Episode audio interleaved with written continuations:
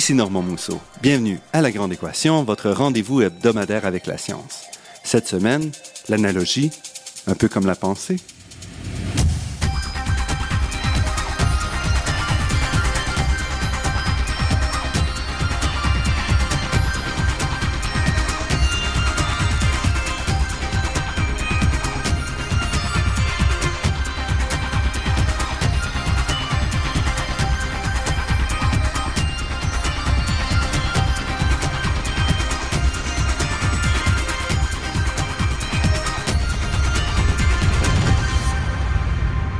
On explique l'hiver québécois à quelqu'un qui vient des pays chauds, par exemple, on peut dire c'est un peu comme entrer dans un très grand congélateur.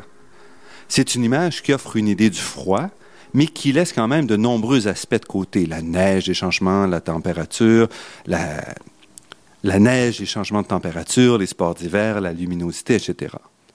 Cette analogie, puisqu'il s'agit bien de cela, limite donc grandement notre compréhension du sujet, mais est essentielle, comme on va le voir, pour construire pour la personne qui n'a jamais entendu l'hiver, une première représentation qui pourra ensuite être raffinée. Malgré donc les limites que je viens de présenter, notre invité d'aujourd'hui considère que l'analogie est au cœur de la pensée humaine. Notre capacité à appréhender le monde qui nous entoure est donc intimement liée à l'aisance avec laquelle notre espèce utilise l'analogie. Emmanuel Sander est professeur de psychologie à l'Université Paris 8. Il dirige un laboratoire de recherche portant sur la compréhension, le raisonnement et l'acquisition des connaissances. Il a publié, en collaboration avec Douglas Hofstadter, l'auteur bien connu de Gödel et Charébach, un gros livre sur le sujet qui s'intitule L'analogie, cœur de la pensée et qui est sorti en 2013 aux éditions Odile Jacob. Je rencontre Emmanuel Sander à mon bureau de l'Université Pierre et Marie Curie à Paris.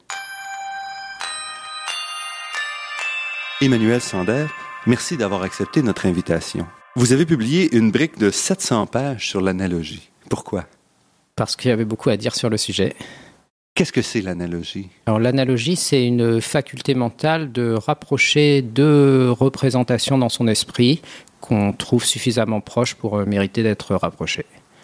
Donc, vous, vous donnez énormément d'exemples dans votre livre, donc euh, vous pouvez nous en donner un euh, présentement. Par exemple, une, une, petite fille tout d'un coup qui dit euh, Tiens, en fait, l'école, c'est comme un escalier, chaque classe, c'est une marche. Et bon, ça, c'est une analogie euh, que peut faire un enfant euh, très spontanément. Et, j'aime bien cet exemple parce que ça manifeste en fait euh, la compréhension d'une idée nouvelle. c'est une idée qui peut sembler simple pour un adulte, mais qui pour un enfant peut être tout à fait pénétrante, lui faire comprendre beaucoup de choses sur, par exemple, l'idée qu'on progresse, que les, qu'on avance pas à pas. Et puis bon, peut-être qu'il vaut mieux pas tomber dans l'escalier.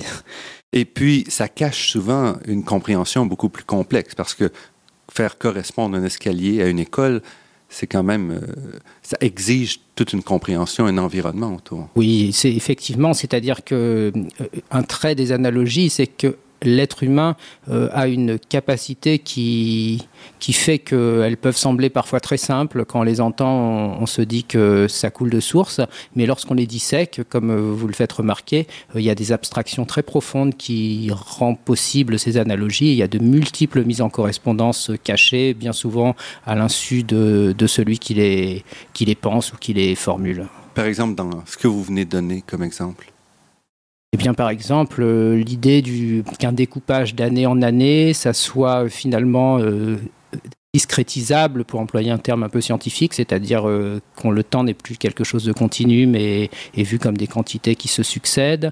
l'idée d'un ordonnancement du progrès, et donc les classes deviennent ordonnées sur une certaine échelle, de la même façon que la temporalité est ordonnée et le, contenu de l'enseignement devient quelque chose qu'on associe à, un état qui peut progresser, qui peut avoir plusieurs valeurs. Tout ça sont des choses assez abstraites qui sont évidemment pas conscientes pour, euh, pour cet enfant, mais qui sont sous-jacentes dans, dans son analogie, qui en sont à la fois la, cause et, le, et la conséquence.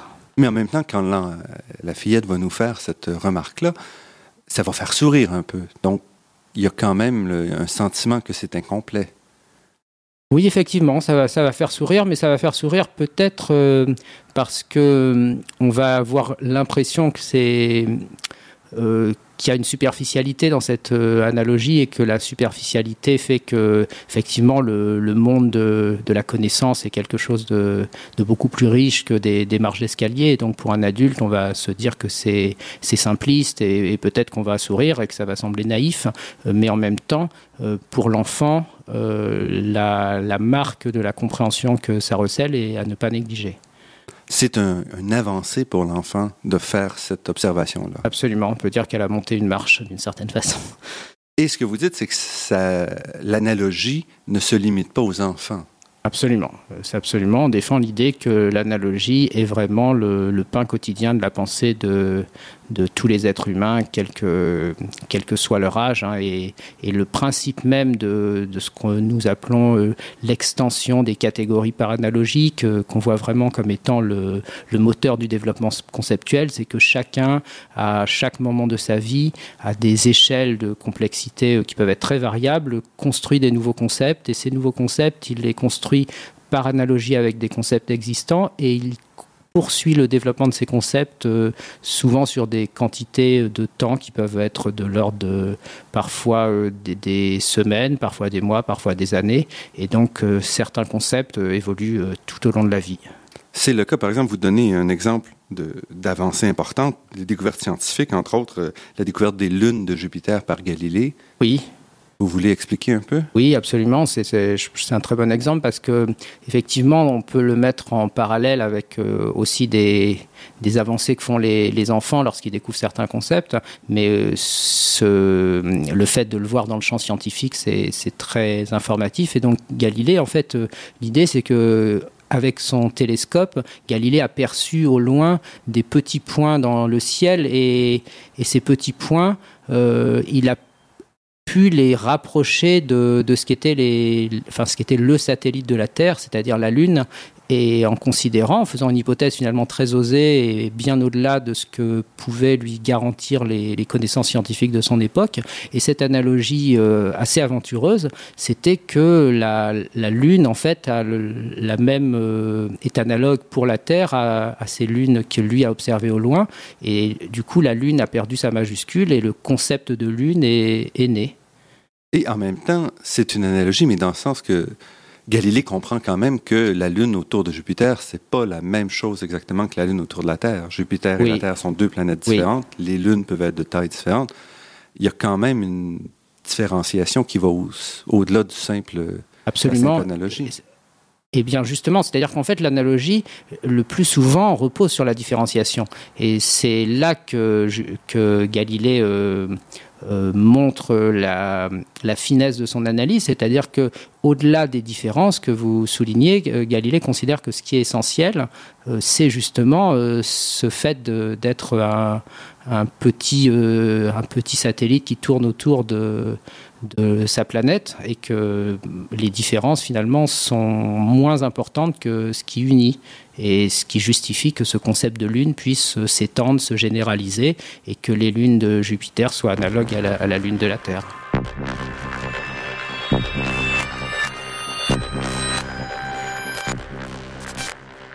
Ici Normand Mousseau, vous êtes à La Grande Équation et nous sommes en compagnie d'Emmanuel Sander, auteur du livre L'analogie, cœur de la pensée. Emmanuel Sander, justement, votre sous-titre, c'est Au cœur de la pensée.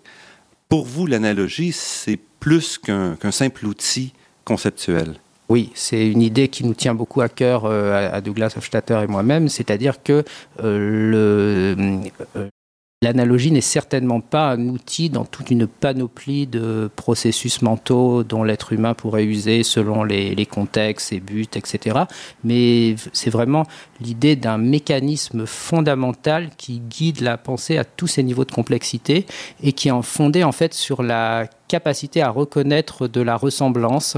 Et cette capacité à reconnaître de la ressemblance a finalement allé au-delà de la singularité de chaque expérience et de percevoir euh, de la similitude là où, où il n'y a pas de l'identité, euh, on peut le retrouver à, des niveaux de pensée, de complexité de pensée très très divers, qu'on on défend l'idée que c'est à la base du choix de chacun des mots que l'on profère, euh, jusqu'aux idées les plus délicates, que, les plus subtiles que l'être humain est, amené à concevoir, comme le cas des découvertes scientifiques.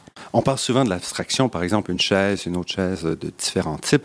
On va être capable de faire abstraction et dire voici la classe des, chaises. Oui. Mais pour vous, l'abstraction ne se limite pas à la classification. Tout à fait, parce que en, fait, si on cherchait euh, à définir ce que c'est qu'une chaise, on serait bien en mal de le faire. C'est-à-dire qu'aucun dictionnaire euh, et personne n'a jamais été en mesure de fournir une définition de ce qu'est une chaise. C'est-à-dire que quelle que soit la définition qu'on propose, on trouvera toujours des exceptions et euh, chaque définition sera imparfaite. Et pourquoi? C'est parce qu'en fait, les concepts mentaux que nous développons tout au long de notre vie euh, ne sont pas réductibles à des définitions, mais dépendent de, ces analogies successives. C'est-à-dire que euh, l'idée, c'est que les, chaises que l'on a rencontrées tout au cours de notre existence ont été le, le, centre et puis la périphérie de, de ce concept de chaise qui de cette manière est né et a grandi dans notre esprit. Et il y a effectivement une abstraction dans, le sens où on est tout à fait en mesure de reconnaître une chaise qu'on n'avait jamais rencontrée. Et c'est une marque d'abstraction. On va au-delà de la singularité de la nouvelle chaise, mais en même temps, la capacité que l'on a de percevoir cette abstraction est par analogie avec le, le concept euh, déjà construit dans notre esprit.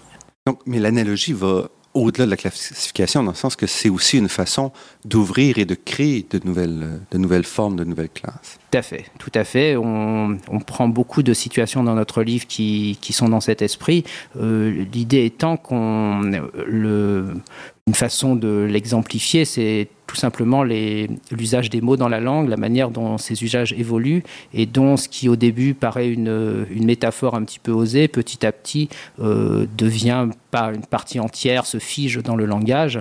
Euh, on peut prendre l'exemple de tout le vocabulaire lié aux technologies, quand on parle du bureau euh, informatique, de la corbeille, des documents, des dossiers, des sites internet sur lesquels on, on navigue. On voit que finalement, il y avait un concept, un concept euh, préexistant au, monde numérique, que tous ces mots étaient présents dans les dictionnaires il y a 50 ans, et ces concepts ont évolué, ce qui fait que le bureau actuel n'est plus euh, simplement un bureau matériel, il, il englobe une version euh, virtuelle, et cette épopée au niveau d'une collectivité, au niveau culturel, euh, est tout aussi euh, visible au niveau individuel. C'est-à-dire que nos, concepts, comme vous le faites justement, comme vous le soulignez justement, nos concepts évoluent. Et donc, on, est au-delà de la classification, on est dans une, une dynamique permanente d'évolution conceptuelle. Donc, ce que vous dites, c'est que l'analogie, c'est très important, mais en même temps, pour la compréhension, pour la communication, la précision l'est également. Or, une analogie, par définition, c'est aussi incomplet parce qu'on va choisir deux objets, deux concepts, deux situations qui ne sont pas les mêmes et on va essayer d'importer certaines compréhensions d'une situation vers une autre. Est-ce qu'à ce, moment-là, il n'y a pas une perte d'information? Est-ce que c'est vraiment le chemin de la pensée? Alors, on, défend l'idée que oui, parce que, euh, en fait, de toute manière, euh, le langage est gouverné par de nombreuses règles de pragmatique linguistique qui font que on, ne va jamais au bout des précisions. C'est-à-dire qu'on ne pourrait pas imaginer une conversation entre deux personnes dans laquelle on, donne euh, la précision extrême à chaque chose parce que euh, ça serait infini. C'est-à-dire qu'il y a en permanence des implicites lorsque, lorsqu'on communique et les, analogies euh, font partie de, de ces approximations. C'est-à-dire que de toute manière, le, vous avez pris l'exemple d'une chaise, quand on va dire une chaise, eh bien, euh, on est imprécis dans le sens où, volontairement on, occulte tout, ce qui sont les spécificités de cette chaise particulière parce qu'on pense que c'est pas pertinent dans ce moment de la conversation, dans ce cadre par rapport à l'objectif qu'on a en tête. Et lorsqu'on communique par analogie, on fait la même chose, c'est-à-dire qu'on mobilise des concepts qui ont le niveau de précision ou d'imprécision adapté à la, situation en cours. Euh, donc la précision absolue, pour nous, c'est, je dirais c'est une chimère. On peut, on peut, de toute façon, ça n'aurait pas de sens parce qu'on on peut à l'infini euh, accumuler des précisions sur chaque objet. Simplement, la plupart d'entre elles n'auront pas d'utilité. Et dans ce contexte-là, l'analogie, vous dites, est donc au cœur du langage. C'est par l'analogie, d'une certaine façon, même que le langage se crée. Oui.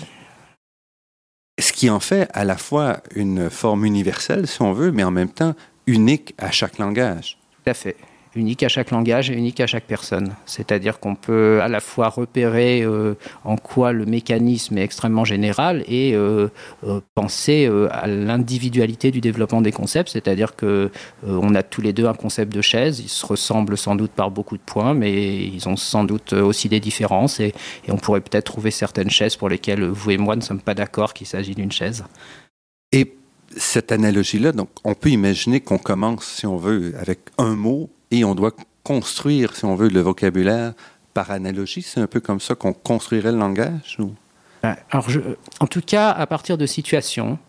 Et dans, dans notre livre, on a, on a une, une, situation que je trouve assez parlante, c'est le, sur le concept d'ombre. Euh, mm-hmm. on, on, montre deux photos, l'une qui est prise en été où on voit l'ombre qui est porté par la lumière euh, autour d'un arbre, et puis la même photo qui est prise en, en hiver, et puis la zone qui, dans laquelle il n'y a, il n'y a rien. Euh, cette fois, c'est l'absence de neige qui est sous l'arbre. Sous l'arbre, il n'y a pas de neige. On voit le sol qui est noir et le reste qui est la neige. Tandis que l'été, on voit le sol qui est noir sous l'arbre à cause de l'ombre, l'absence de lumière. Oui, c'est tout à fait ça. Et du coup, la similitude entre ces deux images est criante et ces deux zones sombres euh, se ressemblent énormément. Et on peut réfléchir, on se dit est-ce qu'elles sont analogues? Et en fait, quand on approfondit un petit peu, on se dit ben, c'est tout à fait raisonnable de voir une analogie parce que dans les deux cas, il y a un certain médium dont le flot est interrompu par un obstacle. Et puis, ce qu'il y a de commun entre ces deux photos, c'est euh, la trace qui est laissée par le, fait que le flot est, et le flux était interrompu par l'obstacle. Et donc, c'est très raisonnable que ce soit une ombre. Euh, en fait, on, on, est persuadé que c'est une ombre euh, et on, on pense que la plupart des gens, en discutant avec eux, en leur expliquant ce point de vue, seraient d'accord que c'est une ombre. Et vous voyez, on est parti d'une situation un peu typique, c'est l'ombre qui vient de la lumière. Et puis on étend, on est dans des situations moins typiques et on se dit, tiens, la notion d'ombre, ce concept, il reste robuste. Il faut juste qu'on renonce à l'idée que le, que le flux soit de la lumière. Ça peut être autre chose.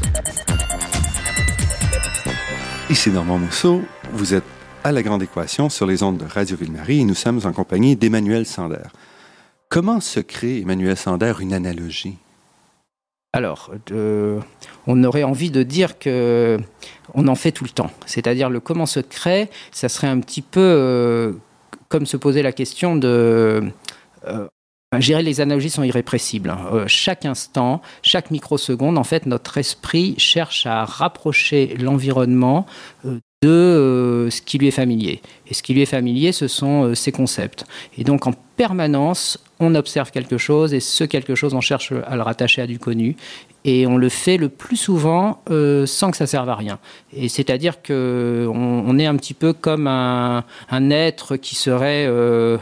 Euh, dans une espèce de mécanique analogique. Et cette mécanique analogique, euh, souvent, elle nous apporte absolument rien, mais de temps en temps, euh, elle nous apporte beaucoup et elle, peut être à la clé, par exemple, la compréhension que faisait cette fillette tout d'un coup en, en, se disant les marches de l'escalier et l'école. C'est une analogie fructueuse, mais très souvent, on voit une chose, ça nous rappelle autre chose, et puis peut-être ça nous fait sourire et on oublie très vite qu'une chose nous en a rappelé une autre parce que c'était pas utile. Mais parfois, ce sont des rapprochements euh, importants. Et dans le cadre des, découvertes scientifiques, euh, nous, on, on défend l'idée que c'est vraiment une, une espèce d'obsession du chercheur qui fait qu'à un certain moment, le rapprochement sera fructueux, mais beaucoup ne sont pas fructueux. Dans votre livre, vous mentionnez plusieurs façons, plusieurs versions d'analogie, la métaphore, l'amalgame ou le lapsus peut-être, euh, oui. le stéréotype. Comment est-ce qu'on on sépare toutes ces analogies-là? Alors, on, on, les sépare pour nous un petit peu comme... Euh, on pourrait se poser la question de comment est-ce qu'on différencie un fauteuil d'une chaise, d'un tabouret, d'un canapé, d'un pouf. C'est-à-dire que on va être d'accord que ce sont tous des sièges. Et ensuite, euh, on va être d'accord aussi qu'il y a des qu'il y a des cas très typiques pour lesquels on n'hésitera pas. C'est-à-dire qu'un canapé typique, on ne le confondra jamais avec une chaise. Et puis, il y a tout un continuum.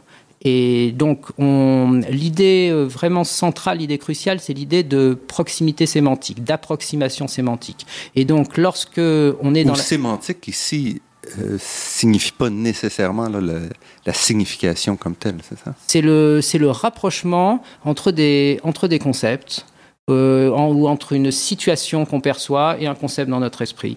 Et, donc, lorsqu'on parle de métaphore, on est dans cette idée qu'on va rapprocher deux concepts. Et en général, ce qui va caractériser les, deux, les, métaphores, c'est que ces deux concepts sont euh, suffisamment euh, distincts pour l'esprit pour qu'on ait l'impression qu'ils se rattachent à des champs différents. Et très souvent, les métaphores sont rattachées au langage, c'est-à-dire qu'on a plutôt tendance à penser qu'on peut identifier euh, la source de la métaphore et l'objet de la métaphore Vous comme étant. donner un exemple de métaphore? Euh, Pierre est un renard, par exemple, c'est un exemple de métaphore. Euh, ma journée était remplie comme un pain complet, c'est un autre exemple de métaphore. Et donc dans ce cas-là, vous voyez qu'on rapproche des, mots que d'habitude on ne met pas ensemble, on se dit c'est une image, on se dit on cherche à faire comprendre quelque chose euh, en euh, projetant un domaine sur un autre domaine. Euh, l'analogie, dans, dans la façon dont on l'envisage, c'est beaucoup plus large dans la mesure où très souvent les analogies sont à l'intérieur d'un même domaine. Et comme je vous l'ai dit, lorsqu'on reconnaît une chaise dans notre environnement par analogie avec notre concept de chaise, là on n'est pas du tout dans le champ de la métaphore tel qu'il est, conçu habituellement. Et un peu pour montrer le, fonctionnement de l'analogie, vous vous retournez un peu vers le lapsus qui pour vous est une façon d'aller creuser un peu et de voir qu'est-ce qui se passe derrière quand le cerveau construit les analogies. Oui, tout à fait. Euh, parce qu'on on a recueilli euh, des, corpus tout à fait importants euh, qui montre que, en fait, les lapsus, très souvent, correspondent, sont le résultat de deux idées qui se télescopent, ce qui fait qu'à un moment donné, euh, c'est aller tellement loin dans le, je dirais, le mouvement de la décision de dire quelque chose euh, que euh, ça se mélange. Par exemple, je vais prendre un café pour me délaxer. c'est une phrase que j'ai dit une fois Mhm. Et immédiatement, je me suis repris. Et, ici, on, repère que j'hésitais entre, entre me détendre et me relaxer. Et c'est devenu délaxé. Mais ici, on ne peut pas vraiment parler d'analogie parce que dans les deux cas, les deux mots auraient été appropriés pour décrire euh, ce qui se passait. Alors, euh, ils auraient été appropriés, mais en même temps, est-ce que détendre et relaxer sont deux synonymes absolus? Et c'est toute la question. C'est-à-dire que justement, euh, très souvent, ces lapsus proviennent du fait qu'on a des quasi-synonymes, c'est-à-dire qu'ils sont analogues, ils sont proches, mais ils ne sont pas identiques.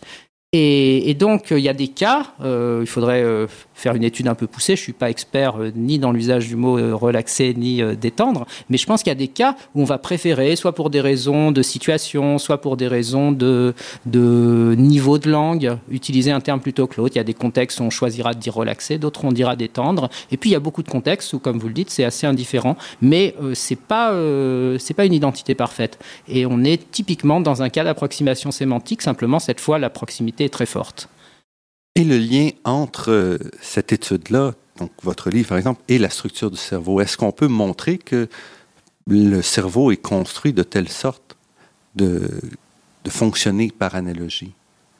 Alors, on commence à avoir des, des travaux en neurosciences qui euh, explorent les, les, processus analogiques. Euh, j'aurais tendance à dire qu'on en est au balbutiement, euh, mais le fait qu'on en soit au balbutiement ne signifie certainement pas qu'il n'y a pas d'avenir en ce sens, je dirais tout au contraire. Et en particulier, euh, il y a une idée qui nous est euh, très chère et, qui est absolument centrale dans notre livre, c'est l'idée que finalement la catégorisation et l'analogie sont deux facettes d'un même processus mental et on, attend beaucoup des, neurosciences pour confirmer ce qu'on affirme. Parce que dans votre conclusion, vous mettez un peu plus catégorisation et analogie en, opposition. Alors, euh, on, le, met en opposition, mais on le met en opposition dans un dialogue un petit peu, euh, je dirais, une forme de maïotique, dans laquelle, en fait, on veut montrer que cette opposition est artificielle et que lorsqu'on creuse, euh, on se rend compte que quelles que soient les dimensions qu'on voudrait exhiber pour opposer la catégorisation et l'analogie, finalement, ça ne tient pas la route. Mais dans ce sens-là, si on dit l'analogie est au cœur de tout, vous avez donné plusieurs exemples, est-ce qu'il reste quelque chose ou est-ce que finalement on décrit simplement le langage, la communication? Est-ce qu'il y a une différence entre communiquer et analogie d'une certaine façon? Alors, je dirais que la distinction, c'est qu'on se place non pas au niveau euh, des mots, mais au niveau des concepts. C'est-à-dire qu'on est dans une perspective dans laquelle euh, ce sont des processus mentaux que l'on décrit et non pas euh, les mots qui, avec lesquels ces qui sont les traces finalement observables de ces, de ces processus mentaux. Donc les, les, descriptions sont faites à un niveau psychologique et pas à un niveau linguistique. Alors bien entendu, les deux sont extrêmement articulés, intrinsèquement liés, mais le, niveau d'observation qui est le nôtre, le centre d'intérêt qui est le nôtre, c'est la pensée et les mécanismes de, la pensée qui bien sûr s'expriment de manière langagière. Mais il s'exprime dans le langage, mais pour vous, c'est quand même, comment je dirais, l'analogie. Je voudrais revenir un peu sur la question. Oui. Est-ce que l'analogie est différente?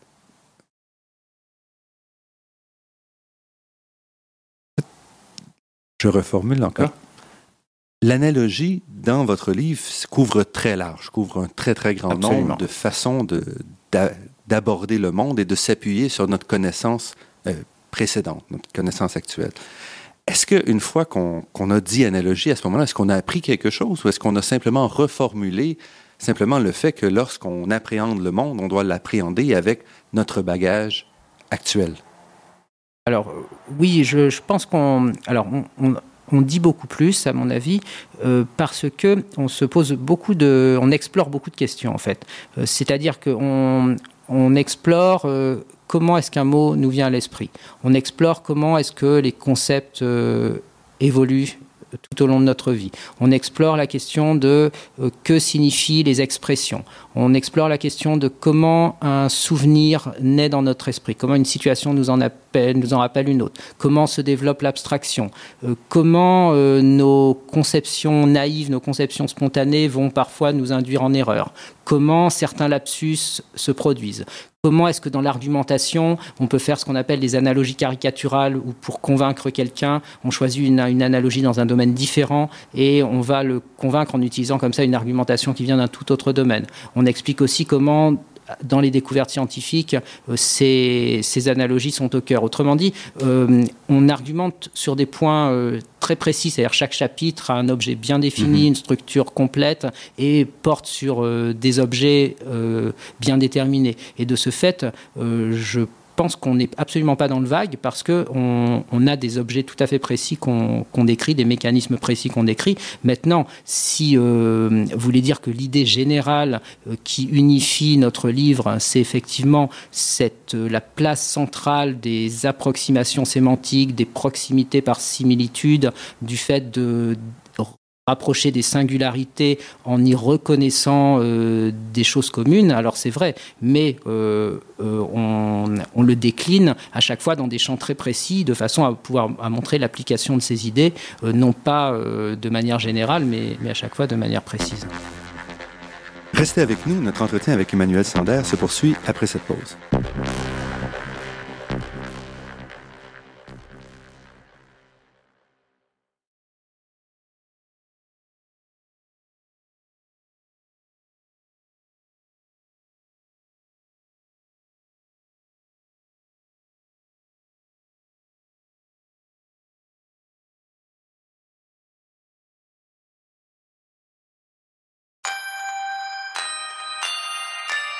Ici Normand Mousseau, vous êtes à La Grande Équation et nous sommes en compagnie d'Emmanuel Sander, professeur de psychologie à l'Université Paris 8 et co-auteur avec Douglas Hofstadter de L'analogie, cœur de la pensée, publié aux éditions Odile Jacob en 2013.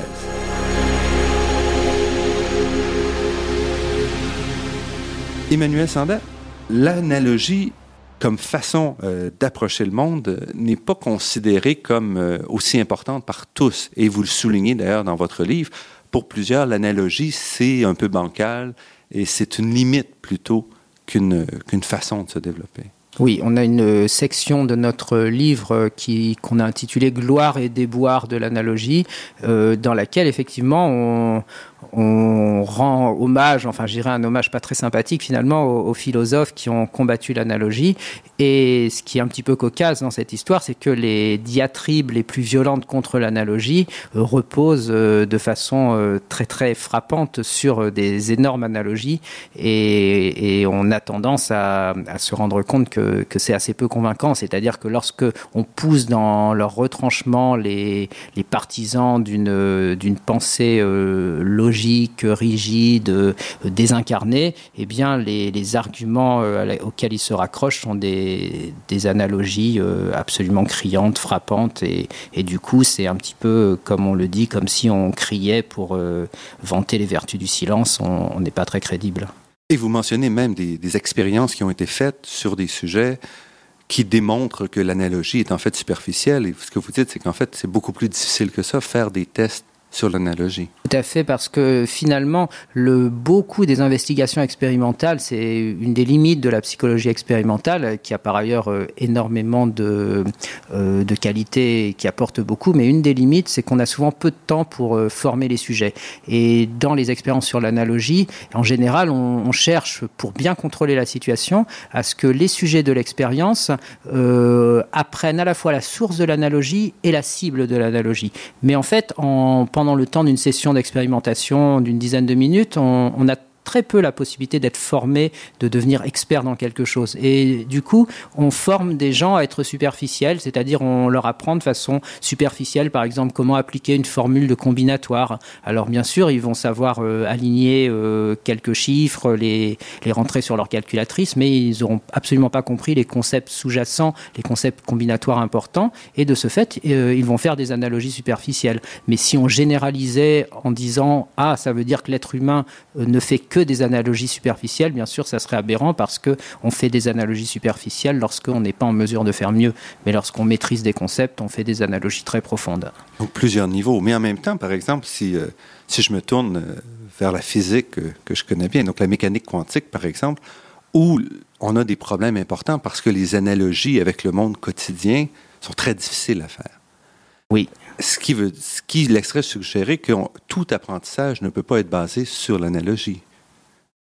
Alors, probablement, la question qu'il faudrait se poser, c'est est-ce que euh, en mécanique quantique, est-ce que tout de même, euh, on n'a pas des, euh, des formes d'intuition qui sont rattachables à des phénomènes de la vie quotidienne? Alors c'est vous qui serez plus en mesure de, de, me répondre, mais je dirais que je serais surpris que le mécanicien quantique ne, se raccroche pas d'une manière ou d'une autre à des concepts qui lui sont familiers. Simplement, bien entendu, euh, le fait de purement se fier à ce que lui dit sa perception de l'environnement va l'induire en erreur. C'est-à-dire qu'il sera fourvoyé euh, s'il se limite à, ses perceptions naïves de son environnement. Mais en revanche, euh, s'il approfondit ses analyses en faisant peut-être des analogies avec des domaines très différents, euh, j'ai du mal à croire qu'on ne puisse rien puiser dans, l'environnement qui soit source d'inspiration pour la mécanique quantique. Donc, si on reprend cet exemple-là, par exemple, ce qu'on voit, c'est que l'analogie doit servir quand même à, élargir notre, notre, monde, notre compréhension du monde. Et ce qui fait donc qu'à un moment donné, on doit s'apercevoir que les analogies qu'on avait créées sont incomplètes. Oui, absolument. Dans notre vision, je dirais que c'est une, une, course euh, sans fin euh, au développement. Et cette course sans fin au développement, elle repose sur euh, un constat, mais qui est plus souvent un constat inconscient, hein, euh, qu'effectivement nos, nos, concepts sont euh, inadéquats. Alors on, on, prend le cas des, des paroles des enfants qui mhm. vont dire par exemple j'ai déshabillé la banane ou maman s'il te plaît allume tes yeux ou la pluie s'est éteinte. Et les enfants passent tous par une phase où ils disent ce, ce, type de mots. Et tout le monde voit bien sûr c'est une analogie, c'est-à-dire que la banane ici, c'est comme, euh, comme si on déshabillait euh, euh, quelque chose. Éteindre la pluie, on comprend aussi que, ça veut dire s'arrêter. Et en fait, au fur et à mesure de, leur développement, les enfants vont se corriger, ils vont être corrigés par le monde, ils vont être corrigés par leur environnement. Et de la même manière, nos, nos concepts évoluent. Mais est-ce que c'est pas, pour moi, c'est, est-ce que c'est pas ça qui manque un peu? Dans la place de l'analogie, il y a aussi cette place-là de correction ou de raffinement qui n'est pas vraiment discutée dans votre livre. Alors, on, on le discute, mais à un niveau euh, général, je dirais. C'est-à-dire qu'en fait, euh, on ne propose pas de théorie euh, du, de la correction. D'accord Et certainement pas une théorie formalisée de la correction, moins encore. Euh, en revanche, euh, il y a cette idée de, de mise en adéquation permanente entre euh, des concepts et un environnement. Et que le mouvement naturel des concepts, c'est de se raffiner au contact de leur environnement. Et de, cette manière, c'est un, je dirais que c'est une idée très importante pour nous et qui traverse le livre. Après, on on n'en a pas fait une, euh, un modèle. Mhm. L'analogie, euh, les expériences, vous disiez, c'est un peu limité ce qu'on a présentement. Est-ce qu'il y a des expériences qui permettent de, sonder la profondeur de l'analogie? Il y en a. Euh, elles demandent de, de ne pas avoir l'ambition euh, de d'enseigner au sujet de l'expérience la source de son analogie. C'est-à-dire que l'écueil dans lequel sont tombés des psychologues expérimentalistes, avec une, euh, finalement une, une bonne raison, c'est-à-dire que c'est par souci de contrôle expérimental, ils se sont dit il faut qu'on enseigne la source de l'analogie à nos sujets. Mais en fait, si on renonce à enseigner la source de l'analogie au sujet, à ce moment-là, le champ des expérimentations devient très ouvert, euh, en particulier dans le, dans le domaine scolaire. C'est tout à fait intéressant euh, d'étudier les erreurs que commettent les, les élèves à l'école et de savoir quelles sont les analogies le plus souvent inconscientes qui sont à la source de ces erreurs. Et du dans ce cadre-là, on peut faire des expérimentations euh, très abouties euh, qui montrent de manière euh, très frappante la place de, l'analogie.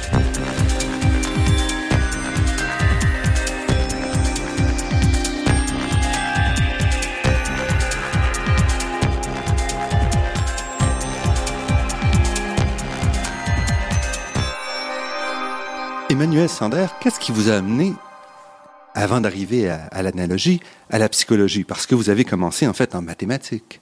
C'est exact. Et une question qui, a été assez lancinante pour moi, c'est la question qu'on pourrait traduire par celle de l'appropriation des connaissances. C'est-à-dire, qu'est-ce qui fait qu'une connaissance, euh, par exemple, qui est dans un livre, euh, comment est-ce que cette connaissance extérieure, je vais la faire euh, mienne? Et je me souviens en particulier d'une réflexion qu'on attribue à Poincaré, qui disait que lorsqu'un chien mange une noix, ça devient de la graisse de chien. Et donc, c'est ce phénomène qui fait que lorsqu'on a une bibliothèque remplie d'ouvrages de, mathématiques, de physique ou de, ou de littérature, évidemment, on n'est pas euh, riche de cette connaissance. Et donc cette question, c'est la relation entre l'extériorité et l'intériorité. Comment est-ce qu'on fait sien quelque chose? Et pour moi, c'était une question absolument fondamentale qui a mérité de Quand vous étiez en mathématiques, donc oui. pour vous, c'est ce qui vous fascinait, et donc vous avez cherché une voie pour répondre à, à C'est exactement ça. Et puis vous êtes allé, vous avez fait un doctorat en psychologie, mais comme mathématicien, on peut facilement, ou est-ce qu'il a fallu que vous repreniez des cours, vous, vous approfondissiez des. Oui, alors il a fallu bouger un petit peu les, un peu les murs, hein, effectivement. Il a fallu, euh, comme les, comme les concepts qui, qui, doivent évoluer. Et donc il y a eu un moment très important qui était le, le ce qu'on appelle en France le DEA, diplôme d'études approfondies en, psychologie, euh, qui a été le tremplin entre euh, mon, mon, mon, background de mathématicien et puis le passage à la psychologie, qui, a, qui s'est ensuite poursuivi par une thèse en psychologie. Et pourquoi ensuite euh, l'analogie? Eh bien, parce que justement, si on se pose la question de faire le lien entre l'extérieur et l'intérieur, euh, vous voyez que, je dirais presque, ça crève les yeux. C'est-à-dire qu'on se dit euh, comment est-ce qu'on va mettre à profit des concepts existants, des connaissances existantes, un passé qu'on a accumulé, une expérience qui est la nôtre, et puis des événements qui se produisent.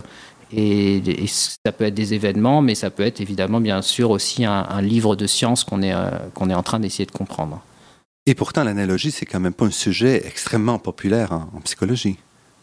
Non, pas extrêmement populaire, qui a eu un regain de popularité euh, dans les années 80, et donc, euh, du coup, je dirais que ça ne fait pas partie des sujets absents de la psychologie, mais c'est certainement pas le, un, des, sujets incontournables de la psychologie. En même temps, euh, je pense qu'actuellement, euh, pour tout le champ de, ce qu'on peut appeler la psychologie des, euh, des opérations complexes de l'esprit, euh, des activités mentales de haut niveau. On remet de plus en plus en cause les paradigmes logicistes euh, et on est de plus en plus dans des nouveaux paradigmes sur le raisonnement humain qui vont bien au-delà d'une d'une application mécanique de règles de logique formelle. On se pose la question de la multiplicité, de la complexité des processus psychologiques qui guident nos raisonnements et de ce fait, l'analogie prend une place de choix. Parce qu'en fait, quand on lit votre livre, votre livre est très très différent de notre entrevue parce que votre livre est fond, basé sur toute une série d'exemples. C'est très très démonstratif. On toutes sortes d'exemples, des, des, centaines et des centaines d'exemples à travers le livre. Et je reste, quand on lit ça, on est capable de suivre ce qui se passe et on se rend pas toujours compte à quel point ça bouleverse un peu toute la compréhension de l'apprentissage qu'on a euh, traditionnel.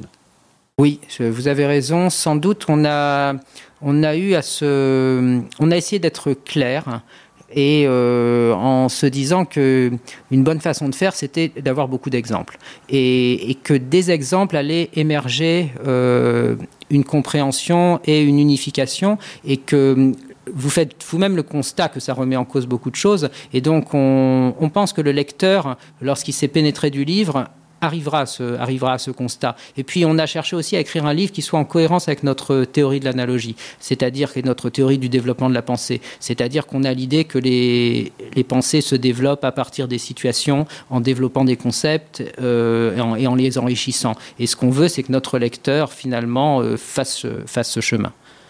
Vous n'êtes donc pas démonstratif dans ce livre-là. C'est vraiment construit sur des expériences et le lecteur se retrouve un peu à travers toutes ces expériences-là et vous espérez qu'à la fin, il a construit donc son propre modèle d'analogie.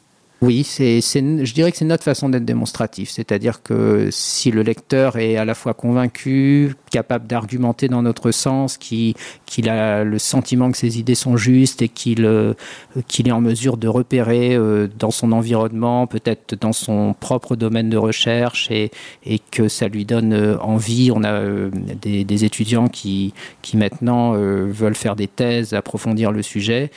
c'est une des façons pour nous de, de dire que nous avons été démonstratifs. Et comment est-ce que ce livre a été reçu par la communauté, les, les experts? Parce qu'en fait, on se, on se, démarque énormément d'un livre euh, de, de, discipline. Alors, vous avez raison, et on s'est posé la question, et je dirais même peut-être... Euh, entre peut-être une certaine inquiétude ou en tout cas une, une question, un questionnement sur, euh, sur ce point. Et euh, alors, euh, le livre existe en, français et en anglais. Et si on regarde la quatrième de couverture euh, de la version anglaise, ce qu'on appelle les, blurbs, on, voit qu'il y a des très grands noms de la, psychologie qui ont été dithyrambiques sur, sur notre livre parce qu'ils y ont repéré justement les, qualités qu'on qu espère trouver dans un livre de psychologie qui a une ambition et une, puissance. Et, donc, que ça soit Steven Pinker, Barbara Tversky, Don Euh, on a un certain nombre de, noms euh, prestigieux de la psychologie qui se sont tout à fait euh, retrouvés dans, notre livre. Et on a une, revue du livre dans Science qui a été réalisé par Keith Holyoke, qui est un des grands noms de l'analogie au niveau mondial et qui, qui fait un très très bel hommage à notre livre.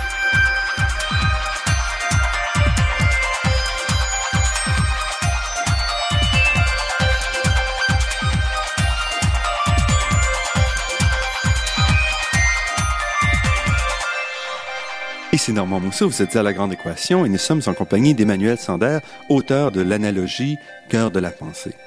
Vous parliez de traduction parce que ce livre a été écrit avec Douglas Hofstadter, qui est un, auteur, professeur de, euh, professeur de psychologie et également auteur de, nombreuses chroniques dans American, Scientific American et d'un livre, euh, entre autres, Gödel, Escher et Bach, qui a un petit peu un style qui se rapproche beaucoup de l'analogie. Donc, comment est-ce que vous vous êtes rencontrés pour écrire un tel livre? Alors, on s'est rencontrés euh, dans un congrès spécialisé sur l'analogie. Euh, C'était à Sofia, en Bulgarie, en, en 1998. Et euh, on a immédiatement perçu des, proximités intellectuelles et c'est un, dialogue qui a commencé à cette époque, qui a évolué, qui est aussi sur le plan humain, qui est devenu euh, aussi une, forte amitié. Euh, et euh, ça, ça conduit en 2005 à prendre la décision d'écrire un livre ensemble. Et l'idée s'est affinée dans le fait que ce livre forcément allait avoir deux, projections dans deux langues différentes. Et on n'a pas un original en français ou un original en anglais. On a deux originaux une version française et une version anglaise Et ce qui montre déjà, parce que vous jouez avec ce, cette traduction-là beaucoup dans le livre, pour montrer la, à la fois comment l'analogie est enracinée dans une langue et à la fois comment c'est universel? Oui, c'est un des côtés démonstratifs euh, non voulus, mais tout à fait, c'est un aspect important parce que euh, on n'a jamais éprouvé de difficulté à transposer d'une langue à une autre les, les, idées, les exemples, et bien que superficiellement ils sont parfois très différents. Et ça a été un exercice euh, à la fois stimulant et plaisant pour nous de trouver le meilleur, la meilleure contrepartie de telle expression, de telle situation, par rapport à la, culture de nos lecteurs, par rapport à leur stock de d'expression euh, idiomatique. Et c'est vrai que euh, ça a en soi un côté démonstratif, c'est-à-dire que les, deux livres sont deux analogues euh, assez le plus juste qu'on qu'on ait, qu'on était en mesure de faire. Et pourquoi C'est un, immense livre, hein, presque 700 pages, qui se lit, qui est en fait plus difficile à lire peut-être qu'on l'imagine quand on commence, parce qu'en fait, à travers tous les exemples, il y a toute une structure qui est là. Pourquoi un livre si, si grand sur l'analogie? Pourquoi pas 150 euh, pages? Ou, euh, est-ce que c'était nécessaire d'aller à travers tous ces exemples-là? Alors, on a l'impression que c'était nécessaire, et euh, si on n'avait pas cette impression, on l'aurait pas fait. et en fait, le processus a été d'une simplicité biblique, c'est-à-dire que a la structure, on l'a décidé assez vite. C'est-à-dire que les huit chapitres, ils étaient là dès la première année, on savait que ça allait être ce découpage. Et ensuite, chaque chapitre a, pris son existence, il a été écrit, et euh, à la fin, euh, le livre est tel qu'il est. Et qu'est-ce que ça remet? Donc, ça remet en question, ce livre-là, notre compréhension de l'apprentissage aussi? Oui, ça remet en question notre compréhension de l'apprentissage. En particulier, euh, ça remet en question un modèle qui, bien sûr, euh, je dirais que presque personne euh, n'assumerait tel quel, mais qui, en fait, de façon un peu implicite, est quand même très présent dans l'éducation. c'est le modèle que on part d'un terrain vierge et puis qu'on va faire construire progressivement des blocs de savoir et que chaque bloc va permettre de de recevoir le bloc suivant. Et en fait, euh, ce, qu'on propose, c'est très différent parce que nous, on a l'idée d'un élève qui arrive avec euh, une myriade de concepts qui sont euh, issus de sa vie quotidienne. Et ce sont ces prismes à travers lesquels il va capter les concepts que l'école lui propose. Et donc, lorsqu'on dit un élève soustraire, lui comprend enlever. Lorsqu'on lui dit multiplier, il comprend euh, additionner plusieurs fois. Et lorsqu'on lui dit diviser... Parce qu'il va d'abord penser en analogie. absolument. Il est obligé. C'est ça. C'est la seule façon pour lui de comprendre. Sinon, ça n'aurait juste aucun sens. Et, lorsqu'on sait ça, eh bien, on peut construire des enseignements qui sont euh, complètement euh, orientés par euh, la, le fait qu'on ait conscience de ce phénomène et on, va chercher eh à, lui proposer des situations qui vont l'aider à faire évoluer son concept parce que l'idée que soustraire c'est enlever, c'est une idée qui n'est pas complètement fausse et l'idée que multiplier c'est additionner de façon répétée, c'est pas non plus totalement ridicule, euh, c'est utile, simplement c'est réducteur et ça a besoin d'être euh, raffiné. Il est donc impossible d'apprendre formellement quelque chose de complètement nouveau. Absolument. On est tout à fait persuadé de cela. Et, mais simplement, la question, ça serait plutôt qu'est-ce que ça signifierait complètement nouveau? C'est-à-dire qu'on peut reposer la question qu'est-ce que c'est être nouveau? Qu'est-ce que c'est être créatif? C'est-à-dire qu'on ça fait aussi repenser ces, ces mots un peu qu'on utilise un peu à tort et à travers sans, sans vraiment mettre le doigt sur, euh, sur ce qui signifie. Et est-ce que ça recoupe un peu les grands mouvements, par exemple d'apprentissage par projet, qu'on a vu quand même depuis euh, une quinzaine ou une vingtaine d'années, où on repense la façon d'enseigner? Est-ce que ça recoupe un peu cette vision que vous proposez? Alors, je dirais que ça les recoupe. Ça les recoupe en les théorisant d'une certaine manière, en prenant une perspective par rapport à eux euh, qui est peut-être pas la perspective sur laquelle eux-mêmes revendiquaient. En même temps, euh, bien entendu, l'idée de de travailler par exemple par projet, euh, c'est assez proche de l'idée de faire développer des, concepts euh, en, étant orienté par des buts qui sont des buts pertinents. Là où sans doute on va apporter quelque chose de particulier, c'est le fait de, de bien connaître les, analogies qui sont susceptibles d'intervenir dans le processus euh, et à la fois celles qui peuvent fourvoyer euh, l'élève en train d'apprendre et puis euh, celles qu'on peut introduire soit à travers des situations, soit peut-être à travers aussi des explications. Donc, c'est-à-dire, ça nous permettrait de mieux contrôler l'apprentissage en étant mieux à même de d'identifier les pistes ou les, analogies les plus communes et qui vont mener ou non à la compréhension. Oui, ça sera un des facteurs de contrôle de l'apprentissage. Et où est-ce que vous allez avec ça, vous? Alors, euh, par exemple, avec euh, plusieurs collègues, on est lancé actuellement dans un projet qui s'appelle euh, Arithmétique et compréhension à, l'école élémentaire, où mhm. on propose une progression aux, cours préparatoires euh, en mathématiques, c'est-à-dire des les enfants de 6 ans, et on, propose une alternative euh, au programme actuel qui est fondé notamment, pas uniquement, mais notamment sur, sur ces idées. Et vous êtes encore, c'est encore trop tôt pour savoir si ça aide ou non, ou est-ce que vous avez déjà des résultats? Bien, la première année est extrêmement encourageante, c'est-à-dire qu'on a un, groupe expérimental de euh, qui d'une quarantaine ou même un peu plus de, classes et un groupe témoin. On a réalisé un pré-test, un post-test, on a des, résultats euh, extrêmement positifs. Avec ça, Emmanuel Sander, il faut arrêter. Donc, Emmanuel Sander, professeur de psychologie à l'Université Paris 8, co-auteur avec Douglas Hofstadter de L'analogie cœur de la pensée, publié aux éditions Odile Jacob en 2013.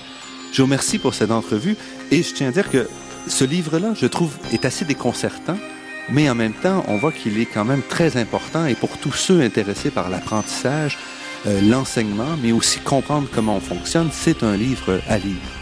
Merci Emmanuel Sander. Je vous en remercie.